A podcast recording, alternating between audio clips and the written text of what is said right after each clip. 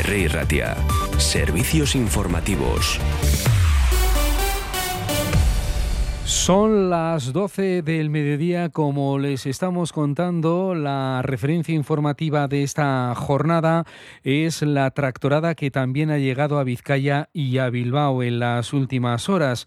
Por tanto, vamos a ver si eh, vamos contando las últimas horas. Un total de 90 tractores han llegado a la capital vizcaína donde han, están exigiendo precios justos. Movilizaciones que se han ido repitiendo durante toda esta semana en distintos puntos puntos del el País Vasco. Las últimas han sido en Lacua, en Gasteiz, pero hoy están aquí distintas columnas procedentes de distintas comarcas de Durangoaldea, Artibay, Bustorealdea, Guernica, Erandio, Chorierri y que en algunos momentos, evidentemente, en hora punta han provocado algunas retenciones de tráfico fundamentalmente en los accesos a la capital vizcaína. En todo caso, estaba clara la convocatoria, anunciada también durante esta misma semana en distintas comparecencias de prensa.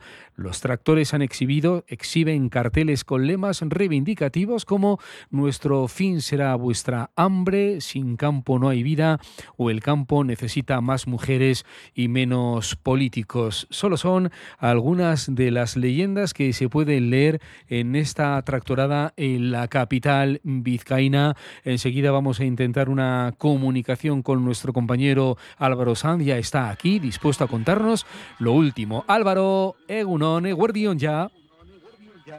Guardión, Juanma, ¿qué tal? Pues bueno, la marcha se está desarrollando no según lo previsto. Han salido mucho más tarde de lo esperado, cerca de una hora. La salida estaba prevista para las 10 de la mañana, cerca de las 11 comenzaban a salir de San Mamés y en este momento de la mañana la Gran Vía se encuentra completamente paralizada en sentido, digamos, plaza circular los tractores están ocupando ambos sentidos, bueno, ambos carriles en ese sentido de la vía y está provocando afecciones bastante considerables al tráfico dentro de Vizcaya, incumpliendo lo que en un principio se prometía, ¿no? Que no iba a afectar al tráfico y que iba a molestar lo menos posible. Ahí estamos oyendo el ruido de los tractores a su paso por la gran vía de la villa de Bilbao. Llegarán al Arenal, algunos están allí ya, pero esto se va a desarrollar mucho más lento de lo que se tenía en principio, Juanma.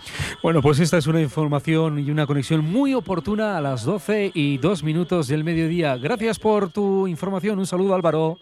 Igual, Juanma. Agur. Agur. Vamos a continuar también con otras informaciones, una de educación y de formación profesional. Esta mañana, el consejero de educación, Joaquín Vildarrach, junto con el viceconsejero de formación profesional, Jorge Arevalo, ha presentado el nuevo modelo de formación profesional inicial hasta el momento conocido como FP Básica, que el departamento ha diseñado y que va a poner en marcha a partir del próximo curso 2024-2025. ¿Cuáles son los objetivos del nuevo modelo? Joaquín Bildarrach. La formación profesional inicial que hemos establecido en Euskadi, que hoy presentamos, tiene una serie de objetivos claros que voy a resumir a continuación. Una, queremos mantener en Euskadi una muy baja tasa de abandono escolar temprano, respondiendo con eficiencia a las posibles brechas de género.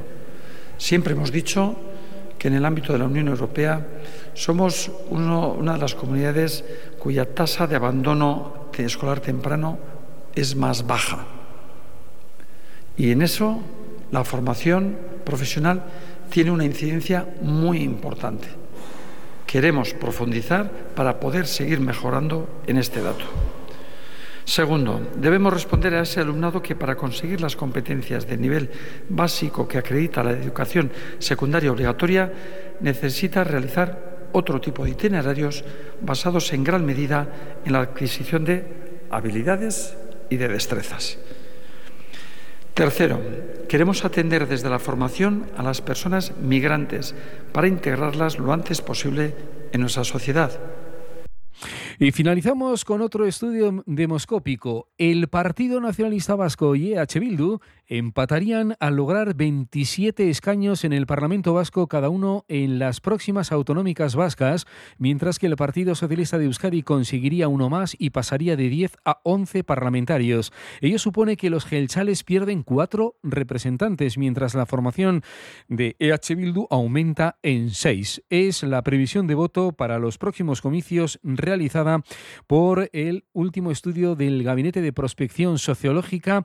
Podemos y sumar con dos asientos el primero y uno el segundo, perderían tres de los seis representantes que actualmente tiene la coalición.